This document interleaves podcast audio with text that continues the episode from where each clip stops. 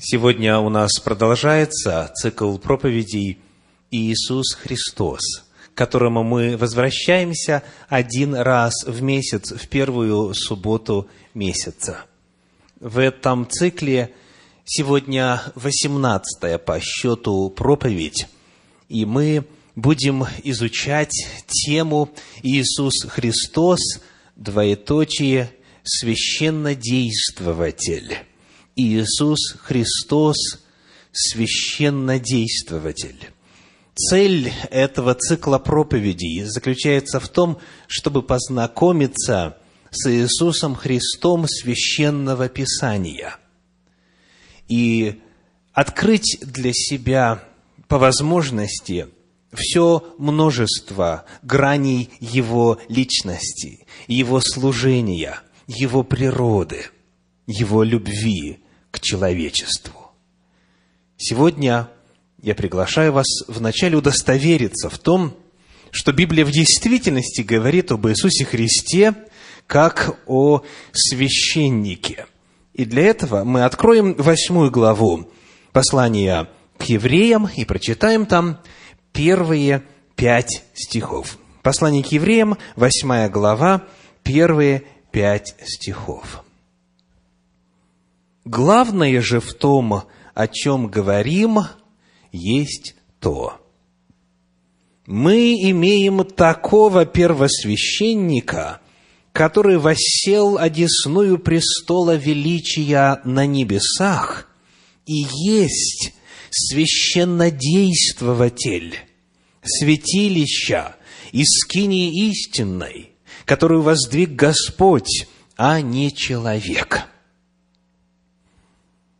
Всякий первосвященник поставляется для приношения даров и жертв. А потому нужно было, чтобы Исей также имел что принести. Если бы он оставался на земле, то не был бы и священником, потому что здесь такие священники, которые по закону приносят дары, которые служат образу и тени небесного, как сказано было Моисею, когда он приступал к совершению скинии – Смотри, сказано, сделай все по образу, показанному тебе на горе. В этом отрывке есть минимум три очень важных для нашей темы утверждения. Но прежде чем мы их извлечем из текста священного писания, я приглашаю вас послушать, как эти стихи звучат в современных переводах Библии на русский язык для того, чтобы эта истина могла по-новому прозвучать, живо прозвучать. Первые два стиха я читаю по переводу Российского библейского общества. Сказано так, восьмая глава, первые два стиха. «Вот суть наших слов. У нас такой первосвященник – который восел по правую руку престола величия в небесах и священодействует в небесном святилище, в том истинном шатре, что поставлен Господом, а не человеком. Далее стихи с 3 по 5 я читаю по современному переводу на русский язык, переводу Кулакова, где сказано – всякий первосвященник для того и призван, чтобы приносить дары и жертвы. Поэтому и первосвященнику, о котором мы говорим, тоже необходимо было нечто иметь, чтобы мог он принести. Если бы он на земле оставался, то просто не стал бы священником, потому что здесь и так есть священники – которые приносят дары, как то закон велит. Они служат во святилище, которое есть подобие, тень небесного. Моисей потому и был предупрежден, когда собирался устроить святилище. «Смотри, было сказано ему, сделай все точно по образу и подобию того, что было показано тебе на горе». Когда читаешь одно и то же место священного писания в разных переводах, тогда раскрываются и обращают на себя внимание новые дополнительные грани. Итак, что этот текст нам свидетельствует? Три главных утверждения. Первое. На небе есть реальное святилище. Есть реальный храм. Реальная скиния. Она представляет собой не просто идею, а конкретное реальное место. У нас в синодальном переводе сказано, он есть священодействователь святилища из скинии истинной. И вот это слово «истинной» в подлиннике переводится так же, как подлинной, реальной, настоящей. Первое. На небе есть храм. На небе есть святилище, небесная скиния. Второе утверждение. Священодействователем там, первосвященником там является Иисус Христос. О нем говорится, начиная с конца четвертой главы послания к евреям, и в каждой главе доказывается, что он в действительности есть первосвященник в соответствии со священным писанием. И это очень важно подчеркнуть. Например, в пятой главе послания к евреям мы находим стихи с первого по десятый. Послание к евреям, пятая глава, стихи с первого по десятый. Ибо всякий первосвященник из человеков избираемый для человеков поставляется на служение Богу, чтобы приносить дары и жертвы за грехи, могущие снисходить невежествующим и заблуждающим, потому что и сам обложен немощью. И посему он должен как за народ, так и за себя приносить жертвы о грехах. И вот теперь очень важный момент, четвертый стих. «И никто сам собою не приемлет этой чести, но призываемый Богом, как и Аарон». Аарон стал первосвященником, потому что Бог сказал, этот будет мне служить, этот будет главным священником. И далее пятый стих.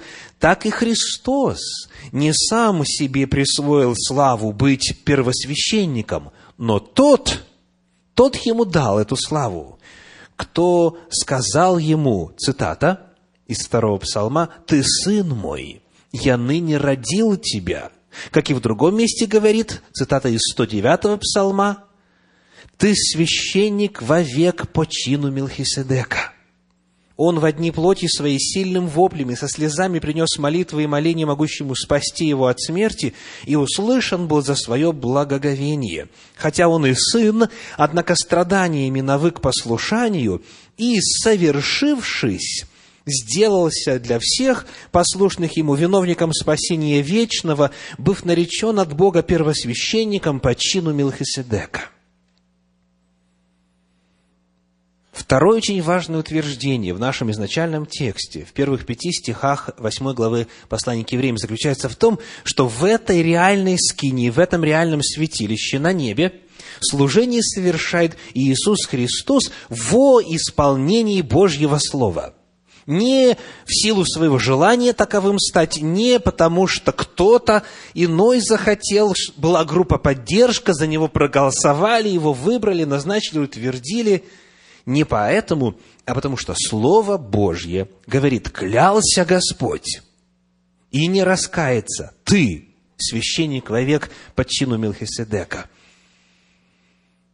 И третье очень важное утверждение заключается в следующем. Служение в этом небесном святилище, в храме, в скине, на небе, совершается по образу и в соответствии с тем, что происходило в земном святилище. Священники, сказано, приносят дары и жертвы, которые служат образу и тени небесного. Когда Всевышний давал Моисею мельчайшие, детальнейшие указания о том, как следует построить скинию и затем, как в ней служение совершать, он в этом своем откровении повествовал о том, как будет служение в небесном святилище происходить. Служение в земной скине таким образом было наглядным пособием и учебником о том, как будет служить наш первосвященник Господь Иисус Христос. Потому, когда пришло время исполнения всех этих пророчеств, то Бог не отменил служение и законы, которые сам же дал, потому что они названы вечными, в том числе и о жертвах. А Он дал теперь возможность, благодаря принесенной жертве Агнца Божия Иисуса Христа, начаться служению в небесном святилище.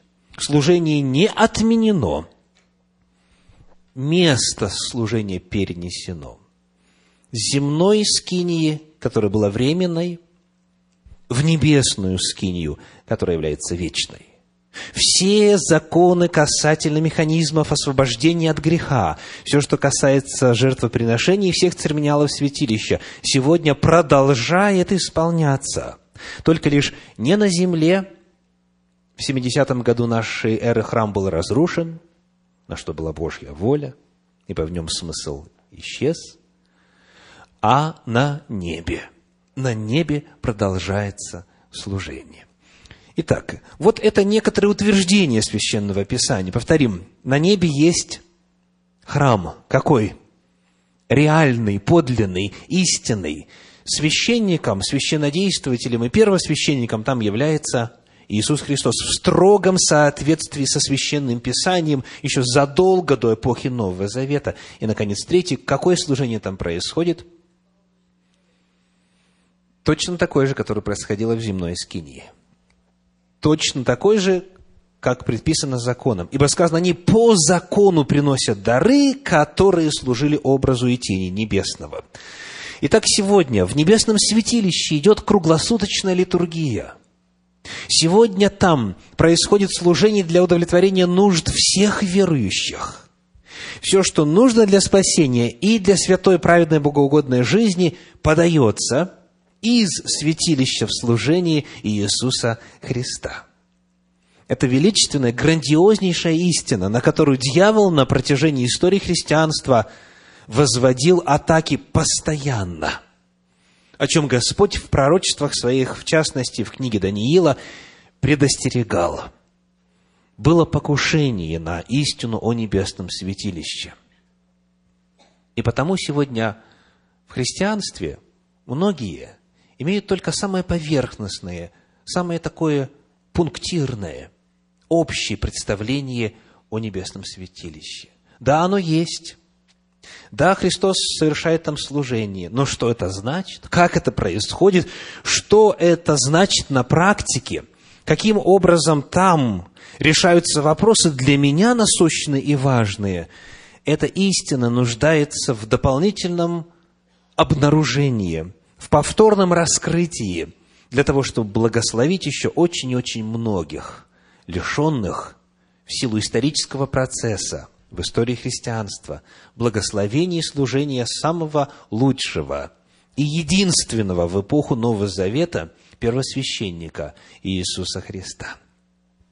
Итак, мы познакомились с вами с утверждениями Слова Божьего. А теперь посмотрим, как Священное Писание описывает фактически служение Иисуса Христа. Книга Откровения, первая глава. Один взгляд, один эпизод, одна картина, одна сцена из многих, которые даны в книге Откровения. Итак, Откровение, первая глава, мы будем читать, начиная с 12 стиха и до 16. Откровение, первая глава, стихи с 12 до 16. «Я обратился, чтобы увидеть, чей голос, говоривший со мною, и, обратившись, увидел семь золотых светильников. И посреди семи светильников, подобного Сыну Человеческому, облеченного в падир и по персям опоясанного золотым поясом, Голова его и волосы белы, как белая волна, как снег. И очи его, как пламень огненный, и ноги его, подобны халкаливану, как раскаленные в печи, и голос его, как шум вод многих. Он держал в деснице свои семь звезд, и из уст его выходил острый с обеих сторон меч, и лицо его как солнце, сияющее в силе своей. Вот описание Иисуса Христа, Сына Человеческого. Обратим внимание здесь на два момента. Во-первых, где он находится? Что это за помещение? Что это за место такое? Это первое отделение храма, первое отделение святилища. И мы узнаем об этом благодаря чему? Семь золотых светильников. Семь золотых светильников. Можете ли вы сейчас вот в воображении нарисовать себе, как они выглядят? Семь золотых светильников.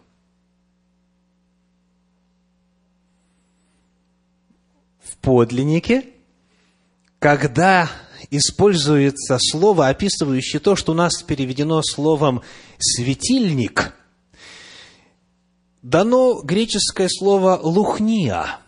И «лухния» означает не светильник, а подсвечник. Подсвечник. Семь золотых подсвечников. Не семь светильников, а семь подсвечников – Именно так это переводится в Евангелии от Матфея в пятой главе, в пятнадцатом стихе. Матфея 5:15. «И, зажегши свечу, не ставит ее под сосудом, но на подсвечнике, и светит всем в доме».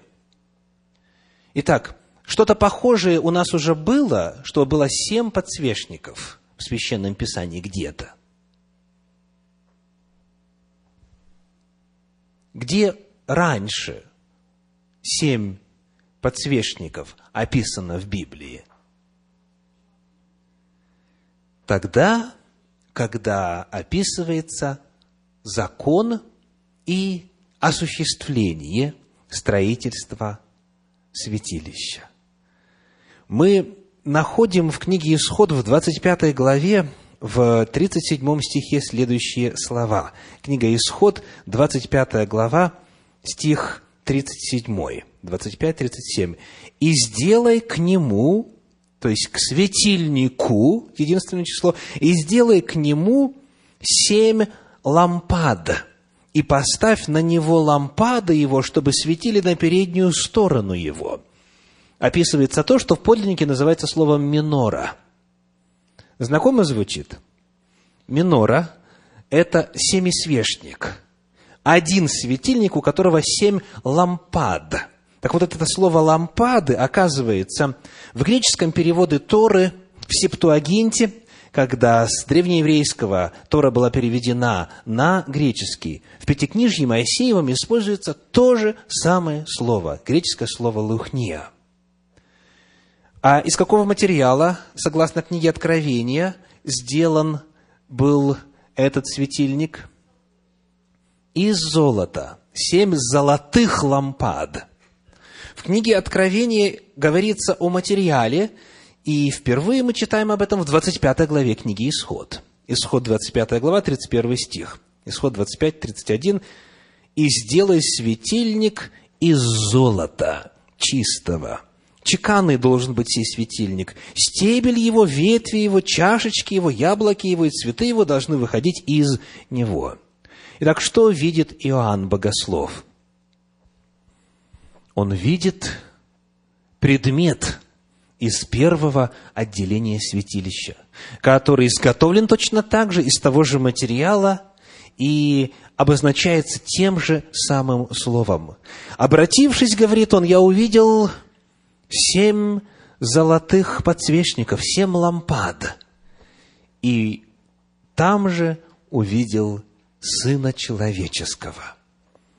Перед нами описание небесного святилища, где Иисус Христос совершает служение.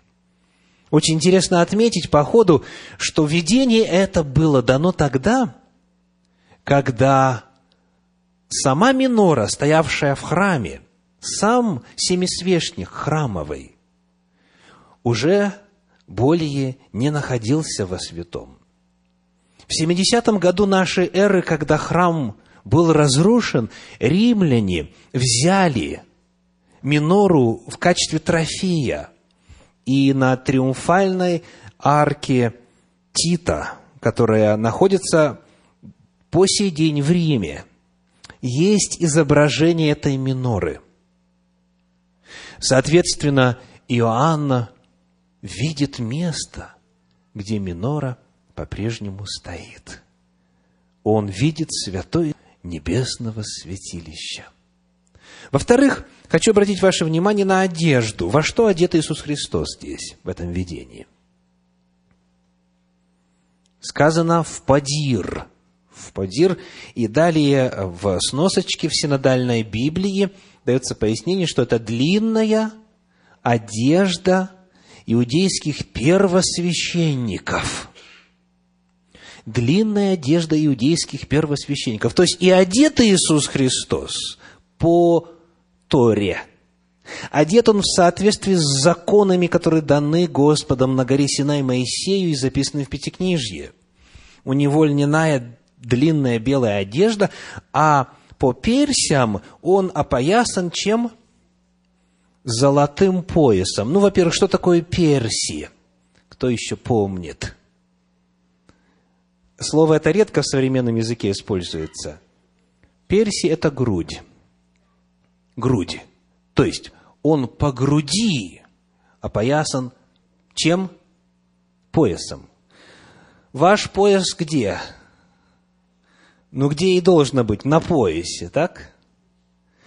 Пояс как предмет одежды и пояс как место или часть тела стали в русском языке синонимами. А этот пояс золотой, он на груди у него. Почему? Потому что закон так велит. Давайте выясним, о чем здесь идет речь книге Исход в 28 главе 8 стих рассказывает нам об этом поясе так. Исход 28 глава, 8 стих. «И пояс Ефода, который поверх его должен быть одинаковой с ним работы из золота, из голубой, пурпуровой, червленной шерсти и из крюченного весона». Вот здесь перед нами в русском переводе такая интересная фраза «пояс должен быть одинаковой с ним работы». И это можно понять как в смысле той же фабрики, той же фактуры, того же цвета материала и так далее. А давайте прочитаем, как это выглядит в современном переводе. Этот вот восьмой стих 28 главы в переводе Кулакова искусно сделанный пояс Ефода, изготовленный как часть его, и с той же красотой работы, должен быть из золота и пряжи голубой, пурпурной и алой, и тонкого льна. Итак, пояс, сказано, был частью Ефода. И вот Ефод – это как раз предмет одежды, который первосвященники носили где? На груди – и вот здесь, справа и слева, в нижней части эфода, дальше пояс отходил, чтобы завязываться и прикрепляться соответствующим образом. То есть, это пояс золотой. Он сделан из золота с пряжей такого-то, такого-то цвета и так далее. То есть, Иисус Христос здесь одет не просто в поясок золотой, как можно было бы представить, не зная законов он одет именно в ефод. А ефод одевает только кто? Только первосвященник. На ефоде расположены камни, сообразно количеству колен Израиля. Иисус Христос выглядит как первосвященник и одет в правильные, в соответствии с законом одежды. Само слово «эфод» или «ефод» происходит от глагола «афад», что означает «окружать», «опоясывать», «окутывать». Это часть одежды, которая покрывала верхнюю часть туловища, которая покрывала грудь и далее, от которой отходил пояс из золота. Сегодня, я напомню, по замыслу проповедь должна быть короче обычной – потому что в первую субботу месяца мы оставляем больше времени для свидетельств о Господе, о Его благости, о Его милости в вашей жизни. Потому Сегодня я, завершая это слово, хочу вместе с вами вспомнить, что мы для себя прочитали в Библии. Первое. На небе есть святилище какое? Реальное, настоящее, подлинное. В этом святилище первосвященником является Иисус Христос, Сын Божий. Служение в этом святилище делает заявление. Библия происходит как? В соответствии с законами о служении земного святилища. Закон остается неизменным. Это утверждение. И вот мы раскрыли одну страницу Священного Писания, где дано описание, и увидели, что в действительности так оно и есть. Иисус Христос находится в небесном святилище, в первом его отделении, согласно первой главе книги Откровения, и он одет соответствующим образом, и он совершает служение, которое совершал первосвященник. Сказано, что Аарон будет очищать и приготавливать лампады каждое утро – Аарон первосвященник, сказано в Торе, и Иисус Христос именно это делает в точь в точь, в полном соответствии с законами, данными в Священном Писании в первых пяти книгах. Что это все может значить для нас лично? Здесь, конечно, очень много выводов, очень много важных уроков. Оказывается, изучение законов Пятикнижья, изучение законов служения во святилище – это не просто знакомство с историей.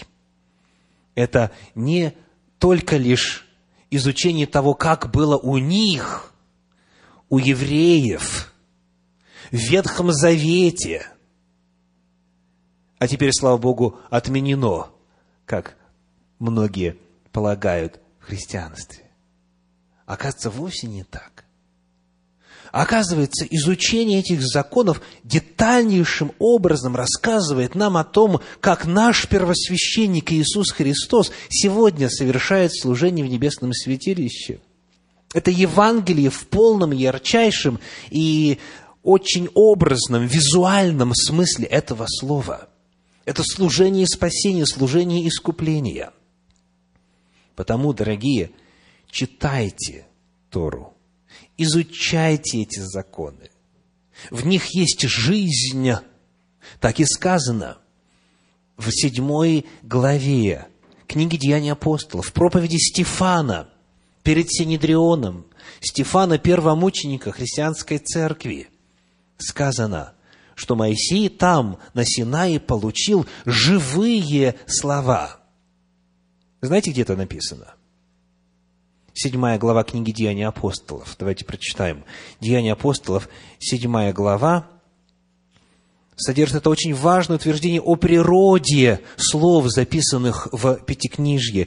Деяние, седьмая глава, стихи 37 и 38. Деяние 7 глава, стихи 37 и 38. «Это тот Моисей, который сказал сынам Израилевым, «Пророка воздвигнет вам Господь Бог ваш из братьев ваших, как меня, его слушайте». Это тот Моисей, который был в собрании в пустыне с ангелом, говорившим ему на горе Синае и с отцами нашими, и который принял, Моисей принял, что? Живые слова, чтобы передать нам. Кто может повторить с верою вот эту фразу Священного Писания в качестве своего личного исповедания веры. Вот эту фразу. Моисей принял, Моисей на Синае принял живые слова. Готовы? Давайте. Моисей на Синае принял живые слова. Не букву, но дух. Он принял живые слова – Потому что во всем этом законодательстве жизнь раскрывается. И то, как Бог дает жизнь, как Он вызволяет грешника, как Он прощает его, как Он его освящает, как Он за него ходатайствует, как Он его поднимает, возвышает и ведет в Царствие Божие. Иисус Христос, двоеточие, первосвященник, священнодействователь. Вот название нашей темы. Эта тема открывает для многих по-новому смысл и значимость первых пяти книг Библии. Но, конечно же, на практике, теперь уже зная эту информацию, изучая, исследуя то, как Христос Господь нам служит, мы призываемся. В послании же к евреям, в 4 главе, в стихах 14 по 16, к следующему. Евреям 4 глава, стихи с 14 по 16.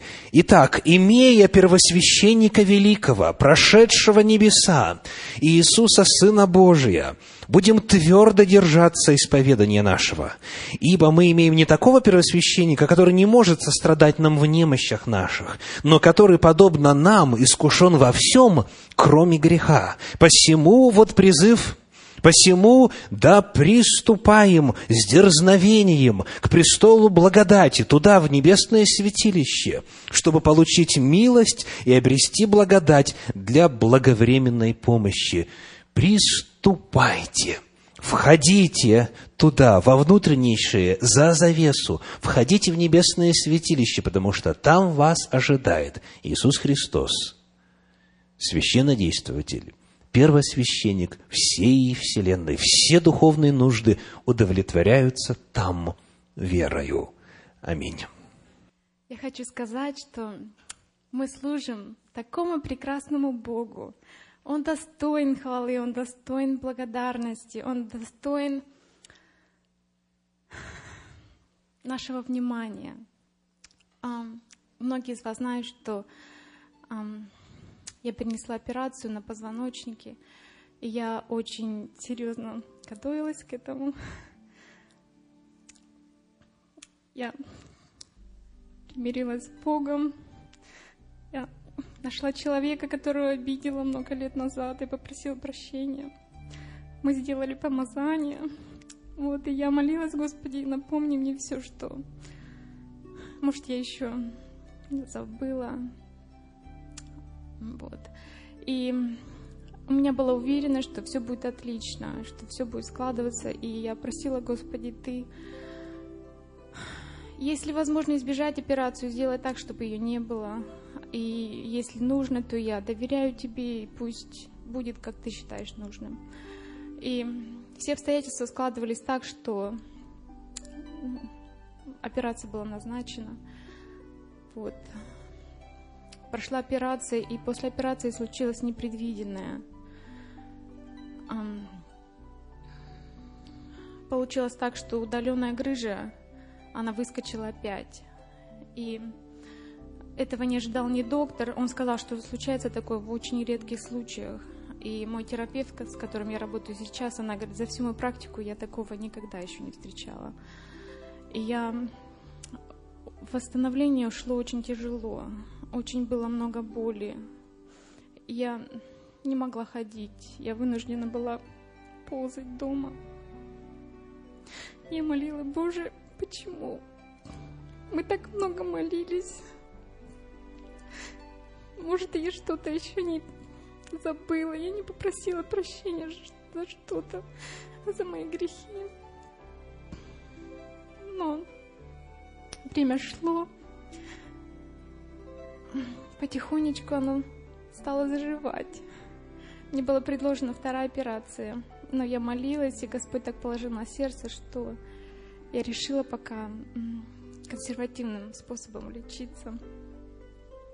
И у меня очень хороший прогресс. Я чувствую себя прекрасно сейчас. Я уже стараюсь практически сходить с обезболивающих. И сейчас, оглядываясь на все, я вижу, что Бог учил меня. Бог учил меня доверять Ему. Бог отвечал на мои молитвы. Он отвечал через вас. Многие из вас звонили, многие из вас сообщения присылали. Многие из вас приходили ко мне домой, поддерживали. Я благодарна Богу за мою семью, за мужа, который не спал порой разделял мою боль. Благодарна детям, благодарна Вите, Кристине. Я благодарна своим братьям, их женам, которые помогали мне, поддерживали. Благодарна очень маме моей, она провела несколько недель со мной, помогала. Благодарна своей свекрови, своему свекру. Благодарна Володиным братьям, их женам, всем вам, кто пришел ко мне, кто звонил, кто сообщения присылал. Очень благодарна Наташа Патрашка, она приходила, меня массажи делала.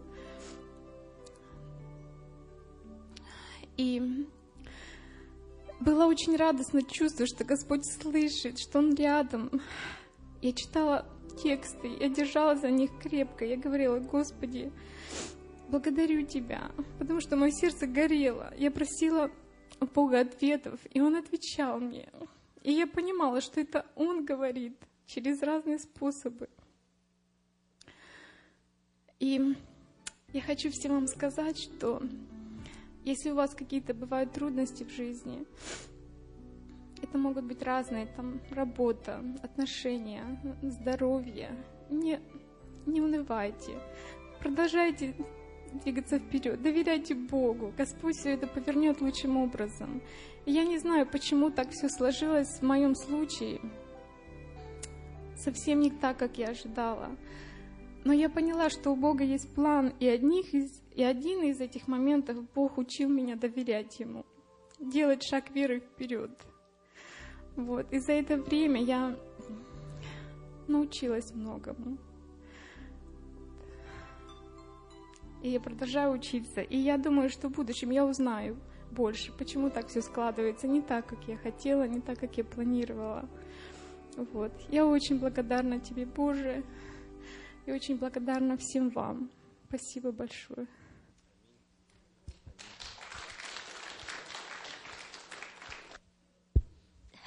Я хочу сказать, что а, я рада, что Господь меня привел в эту церковь.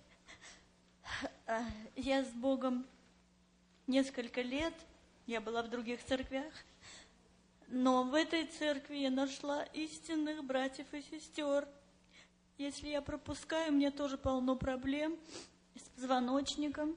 Я работала с детьми, поднимала их, и э, полно проблем. Тоже грыжа, там диски там смещены. Из-за того, что у нас мы не можем найти правильного врача, это продолжается долго. Я, когда я пропускаю церковь, я очень-очень, очень а, а, плохо себя чувствую, что я не бываю здесь.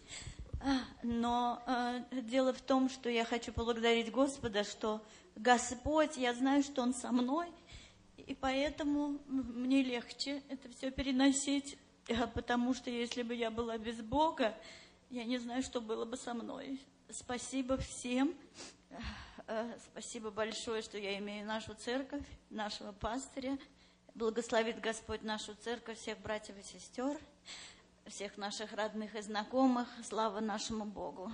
Аминь.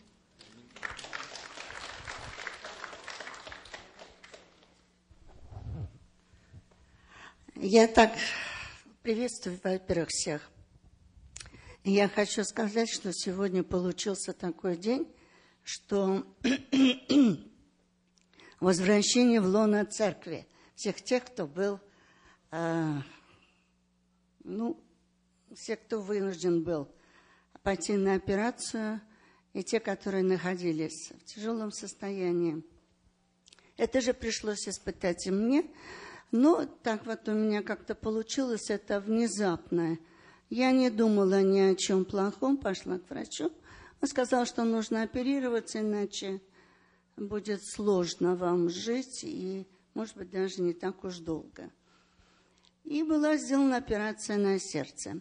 Но дело в том, что, как у всех медиков, как у Леночки и у меня, всегда бывает все не так, как у обычных людей. Точно, совершенно. Потому что операцию сделали, и вдруг почему-то швы на грудине стали расходиться. А расходиться, это значит, я буду, что называется, на распашку ходить. Вот, и поэтому вынуждены были снова пойти на вторую операцию, даже не спрашивая меня, хочу я, не хочу я. А, это вынужденная была уже операция. И, естественно, после операционный период опять-таки все не так упало. после операционного периода, они заставляют тут же ходить на следующий день под мышки и вперед. И я упала, потеряла сознание, упала, сломала мелкие косточки ступни. А теперь сапог еще одели. Короче говоря, говорю, все как не у людей. Вот. Ну и слава Богу, я благодарна всем, кто молился за меня. Для меня было так необычно, что вдруг ко мне в церковь пришли мои, вся мини-церковь, ой, в церковь, простите, в больницу, вся мини-церковь пришла наша. Я была просто потрясена. Когда меня спрашивали, это ваши родственники? Я говорю, нет, это друзья по церкви. Какую же церковь вы посещаете? Ну, я объяснила, что к чему и как. Я благодарна моему мужу за то, что за бессонные ночи, которые он провел со мной и в больнице, и дома. Ну, как видите, я молилась Господу, Он, что называется, накрыл меня своим крылом. Ангелы, я это почувствовала, и день ото дня мне становилось лучше и лучше. Поэтому всегда верьте в Бога, в то, что еще не конец, еще впереди много-много счастливых дней. И я вам всем очень благодарна. Благодарна молельной, молельной да? молитвенной группе, которая оказала мне огромную помощь. Вот, кажется, они где-то там молились, а мне это помогало. Даже доброе слово, которое приносили мои друзья, это было просто необыкновенно. И сегодня в знак благодарности я приготовила пирожки. Я знаю, что многие любят мои пирожки, и хочу, чтобы они вам понравились тоже. Спасибо вам большое.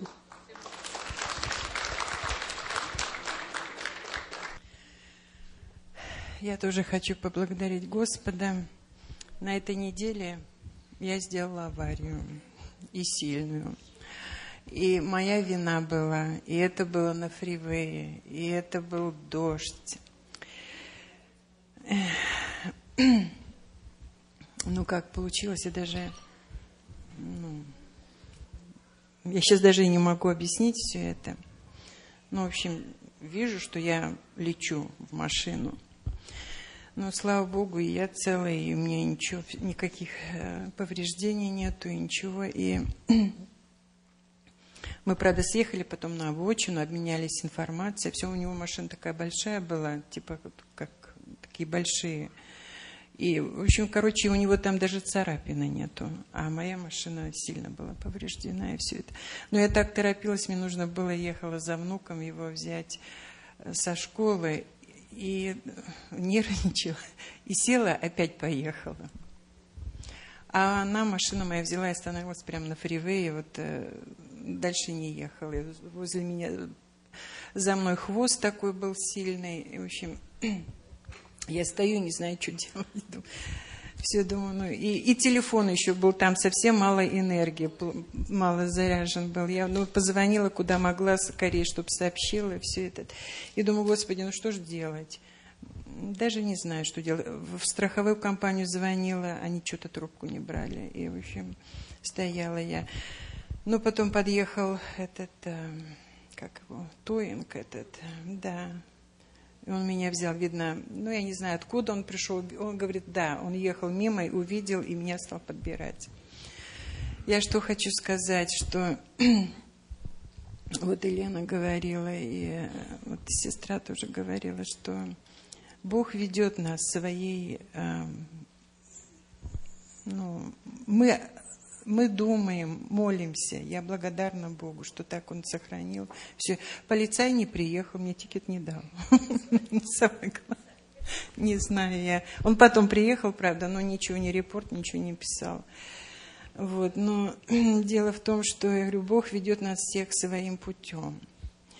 мы, может быть, планируем, не то, что планируем, а представляем себе в одном, а по одному, ну, у нас какие-то свои представления есть о наших молитвах, о наших просьбах, как оно будет э, строиться, а Бог ведет по-своему. Я тоже думаю, Господи, может быть, э, и прошу, и прости меня, потому что у меня тоже много, я вижу за мной, э, есть много того, что нужно от, избавляться от этого. И в то же время хочу понять, Господи, что мне нужно понять. Я очень благодарна Богу. Он ведет, Он помогает, показывает. Я просто прошу, чтобы и помог мне до конца все понять и разуметь. Благодарность, что Он заботится и любит нас. Аминь.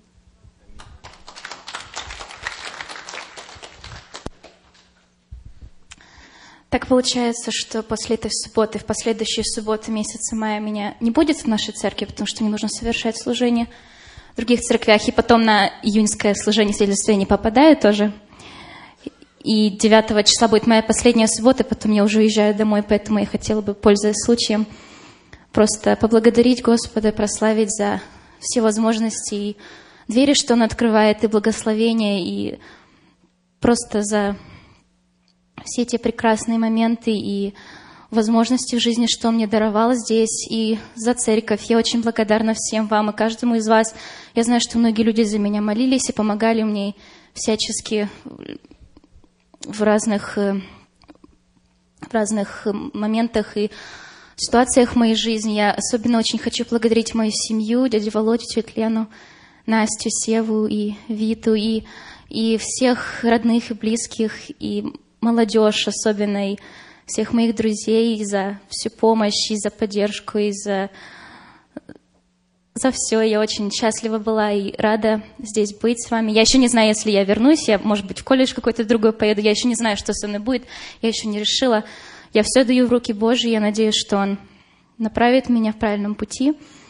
И доверяю Ему, и я благодарю Его и за трудности тоже, потому что Он меня учил – таким, такими, таким способом. И я очень благодарна Богу просто за все возможности и за, за то, что Он пребывает со мной всегда. И, и слава Богу.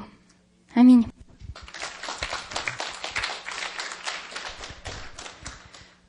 Дорогие братья и сестры, я тоже хочу поблагодарить Бога. Я всегда Его благодарю, мне есть за что благодарить. Э, вы знаете, на той неделе я была со своим Иваном в первый раз, он не первый раз, а я только первый, на встрече с глухими людьми. Какой Иван там счастливый. Он переступает порог, и начинается его жизнь. То есть руки кверху, со всеми он приветствуется, со всеми здоровается. И я многих спрашивала, о чем он с вами говорит, потому что я, в принципе, э, язык жестов знаю ну, в плане быта, то есть быту. А он, смотрю, так много говорит. А они мне говорят, а вы знаете, он с нами на любую тему разговаривает. Он даже спрашивает, а ты женат? А ты замужем? Если у тебя семья, я была очень поражена. И я видела в их глазах вот столько счастья, столько радости. То есть это их мир. Мир чистоты и мир искренности. Чего я иногда не вижу в наших глазах. И я хочу поблагодарить Бога, что мы оказались в этой стране, что мой Иван счастливый ребенок. Хотя сейчас у него очень трудный период.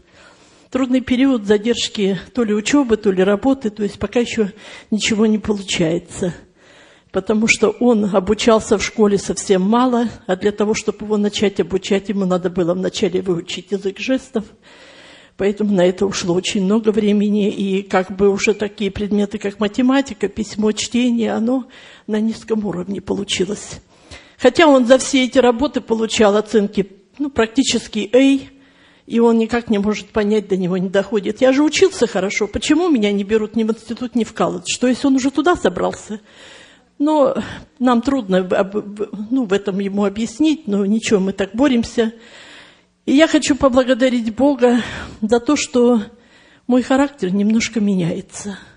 я даже порой себе начинаю удивляться. То есть, когда я, э, ну, будем так говорить, в миру входила в гнев, берега кончались.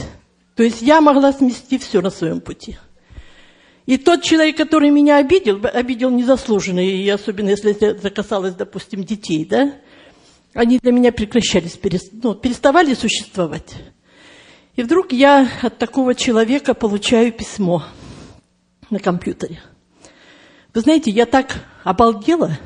Я сижу перед этим компьютером и думаю, как она вообще могла мне написать? Ну, это касалось когда-то Ивана, вот ее слова были такие. Э, ну, у нас же стоит диагноз дебильность в России.